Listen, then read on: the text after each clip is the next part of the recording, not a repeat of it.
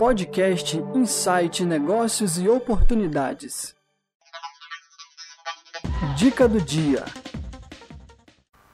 Vagas de estágio para técnico em administração em Vila Velha. Carga horária de 6 horas, com benefício para o estagiário de bolsa auxílio no valor de 600 reais, mais vale transporte.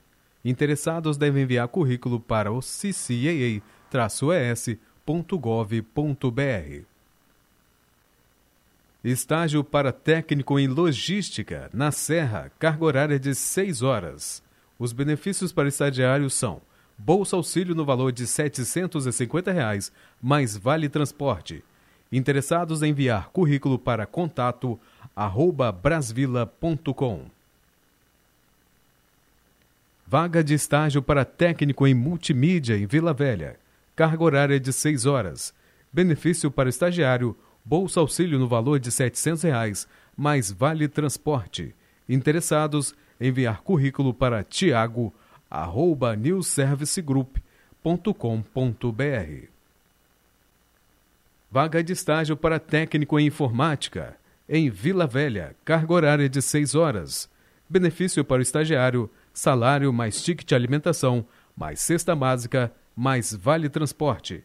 Interessados, enviar currículo para candidatos novos 2018 arroba gmail.com. Eventos. O Sebrae vai promover nos dias 2 a 5 de dezembro o maior evento de empreendedorismo e inovação do Espírito Santo. É o ESX, Espírito Santo Innovation Experience. Mais informações, es. Mais informações, esx2021.com.br. Esse podcast é uma realização da Insight Incubadora em parceria com alunos de rádio e TV. Luiz Sérgio Pessoa, diretor da Escola de Líder. Obrigado pela sua presença e seja bem-vindo ao podcast Insight Negócios e Oportunidades. Obrigado, é um prazer muito grande estar aqui, professor, para falar sobre um tema muito importante, né? E que está na atualidade é que as pessoas hoje estão buscando muito essa área de conhecimento, né? Uhum. Para poder atender as necessidades que as empresas hoje tanto buscam, né? Legal. Então, senhor Luiz, é, é, Luiz, é isso mesmo. Eu acho que é, é um assunto muito pertinente, importante, principalmente para o dia de hoje, né? Isso, com certeza. É, fala um pouquinho da sua trajetória profissional, só para a gente conhecer melhor o senhor. Bom, eu iniciei minha carreira, né, como técnico em eletrônica ah. e fui para os Minas, onde fui fazer curso de engenharia, depois engenharia elétrica. E eu passei a ser instrutor de treinamento lá da Uzi Minas. Uhum. É, até que eu, em, em 90 eu saí e abri minha própria empresa de treinamento. Porque nessa época, o, foi o presidente Collor, em 90, ele abriu as portas do Brasil para importação. Uhum, né? Lembro. E o pátio industrial estava muito sucateado. E, e aí começaram a importar equipamentos. E eu senti a necessidade muito grande de criar a oportunidade de atender as empresas na parte de treinamento, de qualificação de mão de obra. Estava sendo implantado no Brasil a ISO 9000, uhum. né, e que começou em 85, né, e muitas empresas resistindo em colocar aquilo, né, em implantar a ISO 9000. E mas não adiantava nada você ter equipamentos importados né, e não ter uma mão de obra qualificada. Certo.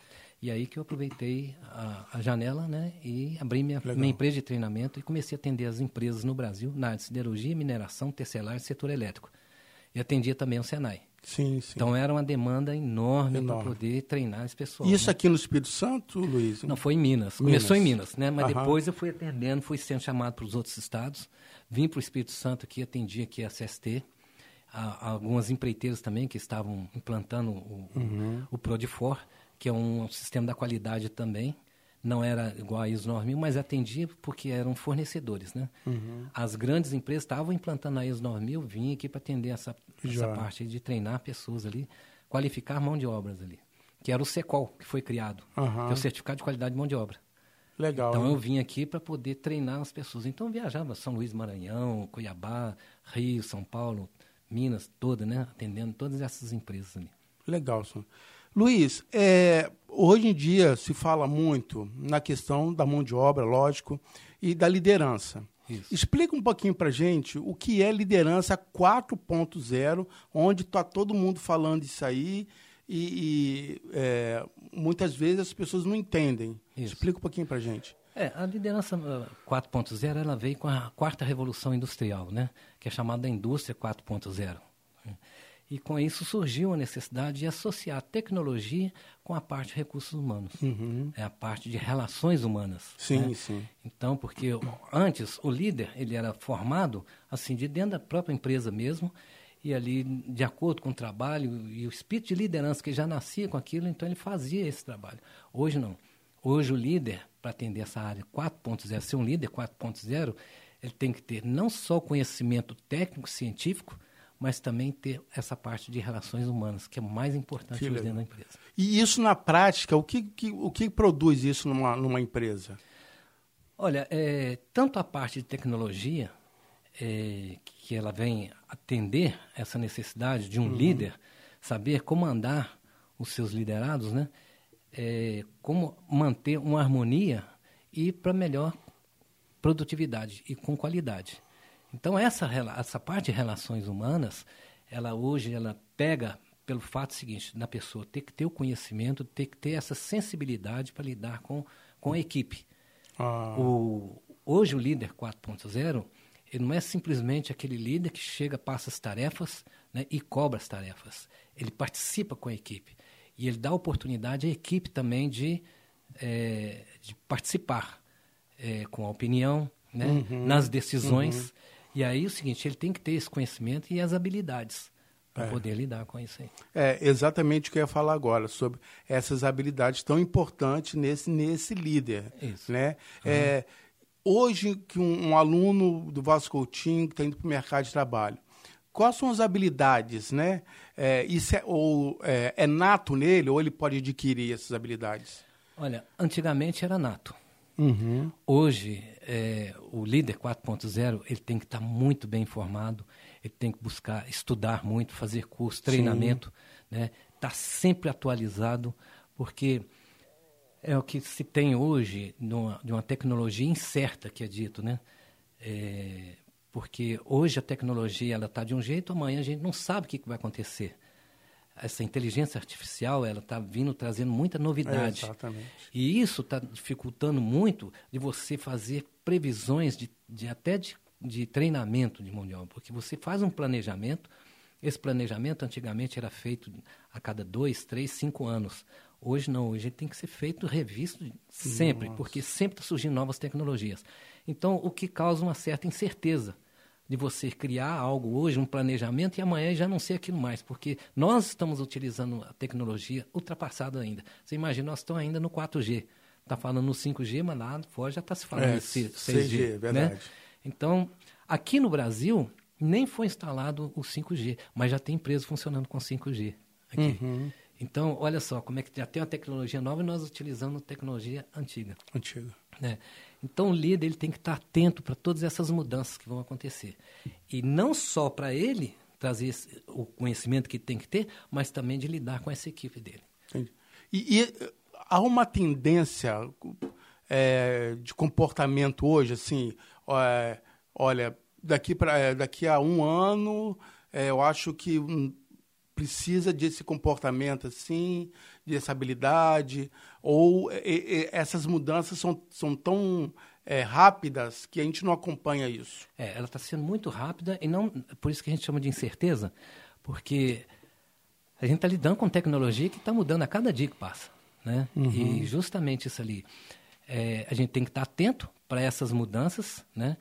E o, o líder que estiver trabalhando com isso ali, ele tem que estar ciente de que tem que ter esse conhecimento e buscar conhecimento a cada momento. Então, o líder, antigamente, que era feito assim pelo de, de, nato, né, que tinha aquele instinto, hoje não, ele tem que ter conhecimento. E as escolas hoje não estão preparadas hum. para isso ainda. As faculdades ainda não têm essa preocupação de trabalhar o líder, de formar líder, porque você forma um líder a partir do momento que ele tem conhecimento hoje. Uhum. A partir do uhum. momento que ele começa a estudar, buscar curso, treinamento e, e, buscar essa nova tecnologia, ele se forma. Sim, entendi. Ele, ele entende da tecnologia, da, da técnica toda. Então ele tem uma capacidade muito grande de liderar. Agora ele precisa mais agora treinar a parte de relações humanas. Vou, pe vou pegar o seu gancho e, e, fazer uma pergunta. Nós estamos aqui numa escola técnica, no Vasco Coutinho, vários cursos técnicos. É, como uma instituição como o Vasco Coutinho pode preparar os seus alunos para essa tendência ou para é, essas habilidades de liderança 4.0? Certo. Olha, é, eu fiquei assustado porque não esperava de encontrar o que encontrei aqui. Fiquei assustado porque vi muita novidade aqui, coisa que eu não tenho visto em escolas, em muitos lugares que eu tenho andado. Ah, legal. Né? Eu vejo que vocês têm aqui uma, uma parte tecnológica que eu, eu vi. Sim, ainda sim. não tenho conhecimento da parte de que vocês têm ainda, a parte de, de ensino, né? Mas pelo visto e pelo que vocês já me mostraram aqui, essa primeira vista aqui que eu tive, é uma coisa de assustar, porque é uma escola de ponta, de tecnologia. Uhum. Pronta para poder formar profissionais mesmo, de primeira linha. Sim. E o mercado está buscando isso. Sim. Eu acho que agora é hora de parar e pensar um pouco agora nessa formação desse líder, porque o líder de conhecimento, vocês têm todo o material humano e, e o capital humano, vocês têm aí toda a parte de tecnologia na mão. Agora, falta formar essa mão de obra na parte humana, uhum. nessas relações humanas. É, como você lidar com as pessoas, né?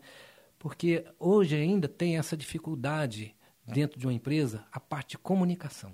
Sim. É a parte mais importante que tem. E outra, a gente vê gerações diferentes, distintas, trabalhando junto. E o jovem hoje ele é muito apressado, ele é. enxerga muito na frente. E ele não está muito com paciência para poder discutir, debater as coisas. Ele vê, ele enxerga e quer fazer. Ele Entendi. chega com uma autoridade dentro da empresa. Então é preciso frear isso um pouco também, porque é o seguinte, ele tem que saber que ele tem outros relacionamentos hum. a conter. Eu vejo hoje essa parte da, da pandemia que ela veio e antecipou muito algum projeto que eu já tinha desde 2010, que eu já enxergava isso que iria acontecer, só que eu não esperava dessa pandemia e antecipou. Hoje, com esse trabalho remoto, as pessoas estão trabalhando mais em, em, em casa, o que está acontecendo? Está havendo uma fuga de capital no Brasil muito grande. Muito, sim. E é uma disparidade. O que está acontecendo? O pessoal que está indo para o Vale do Silício, para a Europa, para a Alemanha, para a França, para a Inglaterra, é coisa absurda. De jovens que estão saindo, talentos que nós estamos perdendo aqui. E nós não estamos tendo como frear isso. E como reter esse talento? É uma das funções do líder, que tem que saber uhum. trabalhar e reter os talentos. Vê, por exemplo, o seguinte: é, eu tenho um filho que ele trabalha para empresas americanas. Ele atende 10 empresas americanas. Uhum. Ele foi para lá, morou quatro anos e ele conseguiu ganhar três prêmios internacionais em Cannes. Ganhou na Inglaterra oh. e ganhou dois nos Estados Unidos. É, um em, na Inglaterra e outro lá, um lá em Nova York e outro em Los Angeles e outro em São Francisco. Então, o que, que acontece? Hoje ele é um dos mais requisitados na área de design, web design. Hoje ele trabalha para 10 empresas. A Nike veio é, fazer uma proposta para ele e abriu mão, coisa que eles não tinham de trabalho remoto, abriu mão para ele trabalhar remoto, aqui no Brasil. Ele trabalha aqui hoje. Olha. Mas ele tem todas essas empresas. Ele não quis. Por quê? Relações pessoais. Uma empresa dessa, igualzinho, queria que ele fosse diretor de arte. E aí ele teria que atender 10 comandados cada um num país diferente, cultura diferente, pessoas diferentes. Uhum. Então é muito complicado isso hoje, essa parte de comunicação. Então o líder ele tem que entender bem da parte de comunicação e da parte de relações humanas. Qual o nome dele, seu filho? Frederico. Frederico? Frederico Félix Figueroa, dessa pessoa. Ok, procura no Instagram lá que muita coisa tem, vai ter dele lá, né? Dele lá, então, a gente é, podemos dizer, é, teve um dia que eu vi uma reportagem do Fernando Henrique Cardoso ele falou sobre a crise de liderança no Brasil. Isso. Que não há líderes, não Exato. há formação de líderes. Isso. Ele está certo. Está certíssimo. Ou essa fuga de líderes para fora que não está deixando. Como é que o senhor, como é que o senhor vê nós isso? Temos duas coisas. Uma é formar o líder que nós temos condições de formar. Sim. E segundo é reter o talento. Aí que é o difícil competir com as empresas estrangeiras. Eu, por exemplo, com a minha escola de formação de gerentes, o que, que eu fiz? eu peguei minha experiência todinha, de 35 anos, é, e já venho uhum. fazendo esse trabalho de, desde 2010, aliás, 2010, 2015. Eu, com toda a experiência que eu tenho de vivência dentro das empresas, uhum. dentro das faculdades, dando aula, e conhecendo a necessidade do mercado, eu criei um programa que chama Meu Projeto de Vida. O que, que é meu projeto de vida? É eu pegar um profissional ou uma pessoa que está entrando para a faculdade, primeiro ano, por exemplo, primeiro período, está entrando para a faculdade. Eu pego esse indivíduo, trabalho ele. Eles falam trabalho de coach, mas não é esse coach que eles falam uhum. por aí. É mais de mentoria mesmo. Eu dou todo para ele um roteiro e um acompanhamento até a formação dele. E ele vai projetar a profissão dele e a carreira dele. Uhum. E eu tive isso como experiência com os meus dois filhos que foram feitos, isso. Todos os dois atingiram os objetivos. Um passou em 12 concursos no Ministério Público e esse outro ganhou 13 prêmios internacionais é, com o trabalho deles. E eu falava para eles, olha, se você quer vencer aqui, você tem que ser o melhor do mundo para ser designer. Porque senão você vai ser como os outros que estão aqui, ganhando o que eles querem pagar, que a empresa paga. Agora, se você for o melhor, eles vão correr atrás de você. Não é você uhum. que vai uhum. correr atrás de emprego. É. E você que vai determinar o seu valor. E hoje isso acontece com eles. Então, o que, que eu fiz? Com filho é fácil, quando a gente faz isso. Agora, quero ver com gente estranha. Então, eu peguei esse trabalho, montei todo esse projeto e comecei a trabalhar com os jovens carentes que não têm recurso, não têm como pagar e também, às vezes, até mesmo dificuldade na escola. Trabalhei esses jovens e todos eles se projetaram na carreira Olha. deles lá. Hoje eu tenho um que ele é, é, é, embaixador das startups em Minas Gerais, dá palestra no Brasil afora, todo está sendo chamado para o exterior. Uma outra que era minha aluna de direito, descobri nela um talento para escritora, ela já escreveu o livro, já publicou o livro dela, e ela está publicando o segundo livro, já está na Academia Mineira de Letras. Poxa. Uma outra que está fazendo arquitetura, eu tirei ela do curso de arquitetura, terceiro ano de curso de arquitetura. Falou assim, não, você vai ser artista plástico, você tem que trabalhar com isso aqui. Aí ela começou a fazer, hoje ela é requisitada no Brasil todo para fazer hall de entrada de prédios, cada desenho, coisa mais linda que ela tem lá. Então, uhum. E ela tem o maior prazer, a maior vivência disso. E tem um outro também que hoje está na Alemanha. Peguei esse rapaz também que estava assim, perdido na vida, perdido com tudo, dei uma orientação para ele, ele chegou hoje, está na, na Alemanha. Então, esse projeto, eu tenho vontade ainda de expandir ele para massa. É, essa era a minha pergunta. É, para as pessoas. Porque eu fiz como Importante. experiência com pessoas para ver resultado. Sim. Colhi os resultados que eu queria. Eu vi como que é fácil você trabalhar um líder. Como é que você forma um líder. É toda uma orientação. Entendeu? Então foi um dos grandes trabalhos que eu fiz, que eu tenho o maior orgulho dele hoje ainda. Que legal. É. Sr. Luiz, é, como é que você tá, o senhor está vendo, depois dessa pandemia, dessa... É, essa coisa impactante que houve, né? É, como é que você está vendo essa era digital dentro do ambiente de negócio? E dentro, principalmente, na educação. Certo. Faça um paralelo, assim, sobre isso aí. Certo. Ó, a tecnologia é o seguinte, eu tive essa oportunidade de visitar o Vale do Silício, tive lá na Universidade de Stanford, onde começaram lá as big techs, né? Uhum, é, uhum. Amazon, tá lá, Google, Facebook, todas elas lá.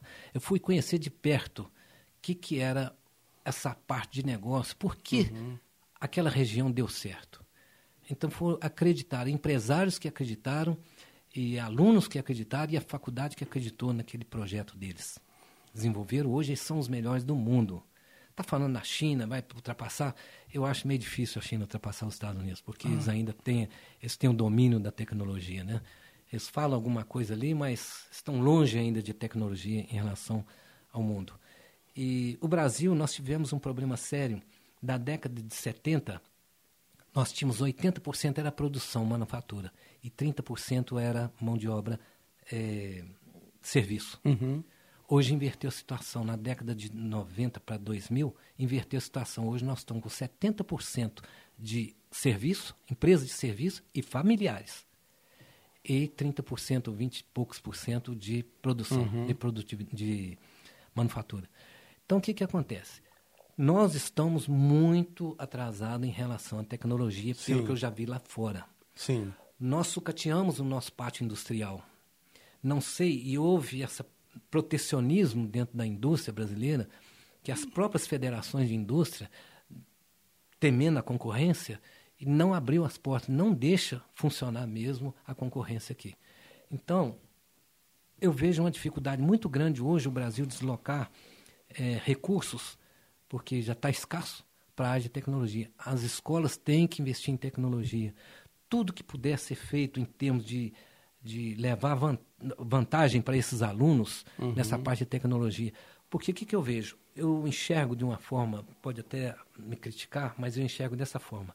A escola no século XIX, o professor no século XX e o aluno no século XXI. A escola no século XIX está lá, aquela sala quadrada com um quadro e as carteiras. Professor no século XIX, não por causa dele, porque há falta também de treinamento para professores lidar com essa tecnologia. Mas é, torna-se mais barato. Um professor ficar dando aula, escrevendo no quadro, o aluno copiando e o professor explicando depois. E o aluno com a tecnologia, no século XXI, que ele consegue pesquisar qualquer coisa é, hoje num smartphone, verdade. em qualquer idioma que quiser. E, e às vezes o aluno ele é proibido de usar um computador ou um smartphone dentro de sala de aula. E por professores isso eu vi em faculdades, né? Porque o aluno usa o celular e ele começa a fazer perguntas que ele pesquisa aqui. E o professor não está preparado para responder. Entendi. Então eu vi essa dificuldade. E eu sempre abri espaço para isso. E nota-se uma dificuldade muito grande nessa parte de, de, educação, principalmente a quantidade de faculdades que abriu no Brasil, entendeu? mas sem um controle de qualidade. O aluno ele entra para a faculdade, ele não precisa, ele basta tirar, não pode tirar zero na prova. Mas precisa melhorar essa qualidade do aluno para entrar para uma faculdade. Porque o que, que eu vejo? Duas situações. Uma, na década de 70 para trás, 5% das pessoas que ocupavam as universidades federais. Uhum. Ricos. Uhum. E, é, verdade. E pobre não tinha acesso a sim, sim, sim. Aí agora inverteu a situação. Olha, o pobre vai ter direito a, a a faculdade. Então, mas não preparou a faculdade para preparar esse aluno. É, e, e, isso também foi de pouco tempo para cá, isso, né? Foi. É uma geração que isso. ainda não aprendeu a lidar com isso, Exatamente. correto? 2008 para cá começou. É, exatamente. Então, o que, que acontece? Continua uma classe privilegiada, sim, dos 5%, sim. que tem condição de pagar uma boa Verdade. cursinho, uma boa escola, um bom cursinho e uma boa faculdade, ou mesmo até passar na federal. Esses 5% tem o mercado já garantido. E esses outros que conseguiram entrar, mas não tiveram essa, essa condição de competir Sim. com essa classe que tem lá de 5% Entendi. que sempre predominou no, no, nas faculdades. Seu Luiz, a gente está terminando. É, muitos dos nossos alunos aqui no ensino técnico, eles saem daqui querendo empreender, Isso. correto? É uma, uma, uma oportunidade que, que o mercado, com a visão de empreendedora, ele precisa ter isso também. É, o, senhor, o, o, que o senhor aconselharia esses alunos? É, que oportunidades que estão no mercado para eles assim? Olha, é, você tocou num ponto importante aí que é a parte do empreendedorismo. As uhum. escolas têm que se preparar para ensinar o aluno a ser empreendedor. Uhum. O Brasil hoje é um dos maiores países que tem maior número de empreendedores. Certo. Mundo, né? E o que, que nós precisamos? Trabalhar esses jovens e mostrar que a carteira assinada, isso já está fadado. Ninguém vai querer mais carteira assinada uhum. porque tem um salário estipulado ali. Verdade. E hoje você tem uma janela de oportunidade para as pessoas, utilizando a própria tecnologia, a internet, né, outras formas de trabalhar, de criar o seu próprio negócio. Vou pegar só um exemplo. Antes tinha uma demanda muito grande, uma evasão, aliás, um, um, um êxodo muito grande do, do jovem do meio rural para a cidade. Uhum. Porque achava que na cidade iria encontrar oportunidade. Verdade. Uhum. Né? Hoje, acontecendo ao contrário, os jovens estão voltando para o meio rural, porque estão vendo mais oportunidade de é. negócio é. e empreendedorismo na área de no agronegócio é. do que na cidade. Então, é simplesmente abrir a mente desses jovens e trabalhar esses jovens para essa área do empreendedorismo. E dar oportunidades a eles de enxergar que o negócio. Hoje a gente vê nas favelas é, pessoas que não têm nem formação ainda, segundo grau, direito, estão lá. Hoje, essa parte de produção de conteúdo, eu estou vendo jovens fazendo trabalhos, empresas investindo dinheiro neles mesmo, sim, sim. pesado, porque eles sabem produzir conteúdo e nem na escola eles não tiveram. Então são talentos que estão aí, a gente tem que aproveitar, pegar esses talentos. Eu acho que a, a escola ela tem que ter uma parceria muito grande com as empresas Aham, correto. e principalmente com esses grandes eh, institutos que tem hoje aqui, por exemplo, no Espírito Santo, que são referência e modelo no Brasil, que é o Instituto Evaldo Lodge, Senai e Senac. Fazer parceria com eles, porque eles têm a tecnologia, trazer isso para dentro da escola, orientar o aluno como é que ele faz isso, ou mesmo a própria escola, fazer parceria com o Instituto treinar esse pessoal para abrir mais a mente desse pessoal É. para o empreendedorismo. É, e, e eu acho que é, as instituições são, são muito importantes, mas eu creio que o nosso, ó, eu acho que o mercado hoje ele é muito distante ainda do, do, do acadêmico. Isso. Né? É muito distante. Os nossos alunos, eles saem daqui procurando emprego. Uhum. Porque, na verdade, as empresas que tinham que vir aqui para procurar os nossos alunos. Mas eu acho que isso é uma questão de cultura. Exato. Não tem isso no Brasil. É, Ou pelo menos, né, a grande parte a gente não tem isso. É. É, é, eu acho que é isso mesmo. Essa, tem- nós temos essa visão, mas que é possível aproximar essas duas É frentes, né? Você vê, por exemplo, nos Estados Unidos, o, o- a criança, lá com 5, 6 anos de idade, ela já começa a aprender empreendedorismo. Sim, sim, verdade. Aqui nós não temos essa cultura. Verdade. Nós temos que criar essa cultura do É. empreendedorismo. Porque é, justamente são as micro e pequenas empresas que mais geram emprego. Verdade. E são as empresas familiares que começam dentro de casa. Então é o seguinte, e eu vejo tantos jovens buscando oportunidade, descobrindo determinados tipos de negócio que eu nunca imaginava há É. algum tempo atrás. Então é abrir a mente dessas pessoas, dar assistência, dar apoio a eles nessa parte de empreendedorismo, dar treinamento a eles É. Verdade. para isso aí. Tem um autor de empreendedorismo, o senhor deve conhecer, Fernando Dolabella, Certo. que ele fala sobre a pedagogia empreendedora, Isso. que ele, que ele exatamente defende o ensino de empreendedorismo desde os 5 anos de idade. Isso. Evidentemente com as suas é, com suas metodologias, né? Isso. Que exatamente o pensamento é assim, É. que precisa criar uma cultura empreendedora. Quanto mais Isso. cedo, melhor para todo mundo. O que eu fiz com, a- com essa escola, quando eu criei essa escola, foi justamente isso. Vendo que a- as faculdades não estavam oferecendo isso, comecei a oferecer paralelo. Levar isso no mercado. Abrir a mente das pessoas para essa área ali. E como pensar hoje em termos de empreendedorismo no Brasil. Legal. Existe muita oportunidade de negócio no Brasil. A internet está oferecendo muitos negócios hoje aí. Basta as pessoas agora começar abrir a mente para isso aí. Professor Luiz Sérgio Pessoa, com certeza nós vamos te convidar para a gente bater mais papo, porque Ah. por mim a gente ia embora aqui, Fico tá? à disposição. Tá? Então, assim, Luiz É. Sérgio Pessoa, diretor da Escola de Líder, muito obrigado. Foi, assim, muito... Foi excelente esse papo. professor, eu agradeço. Queremos te chamar até para pensar aqui sobre educação empreendedora. Certo. A gente tentar fazer essa... Podemos falar sobre isso né? E um É. dos objetivos do nosso podcast é exatamente isso: trazer um mercado, Isso. aproximar o mercado da academia da, da nossa instituição. Exatamente. Muito obrigado e, e foi muito bom. Só fazer umas considerações finais Pois não. aqui. Que, assim, eu agradeço muito aí a gentileza de ter me convidado. Espero ter dado essa contribuição. Né? E me coloco à disposição para fazer Sim. a hora que precisar, vier fazer palestra aqui também para o pessoal. Eu estou me dedicando muito a um trabalho social agora, né? para instituições de mães que cuidam de autistas. Olha, Entendeu? É um trabalho que eu já faço voluntário, desde 2000 eu faço. Tinha uma creche aqui que eu fui diretor dela durante 12 anos e nós começamos com 60 crianças que iria ser fechado e as crianças colocadas na rua. Nós recuperamos essa creche, levamos dois anos. Poxa. Hoje nós estamos com 880 crianças. Referência no Brasil, selo municipal, estadual e federal. É, referência no Brasil.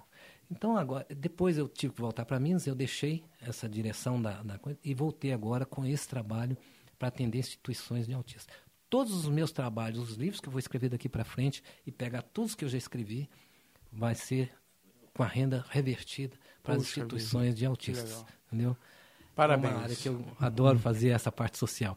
Ah, só lembrando aqui, não esquecer, do líder, ele também tem que ter essa visão so- socioambiental. Uhum. Né? Ele tem que ter essa visão Bacana. enxergar. Não é só empresa e trabalho, não. Ele tem que ter essa outra visão também. bacana. É. Professor Luiz Sérgio, muito obrigado. Obrigado a vocês aí. Esse podcast é uma realização da Insight Incubadora em parceria com alunos de rádio e TV. Apresentação: Nelson Cardoso. Sonoplastia: Stefano Ferreira e Sabrina Rocon. Locução: Everton de Oliveira e o Anderson Martins. Produção Letícia Mantovani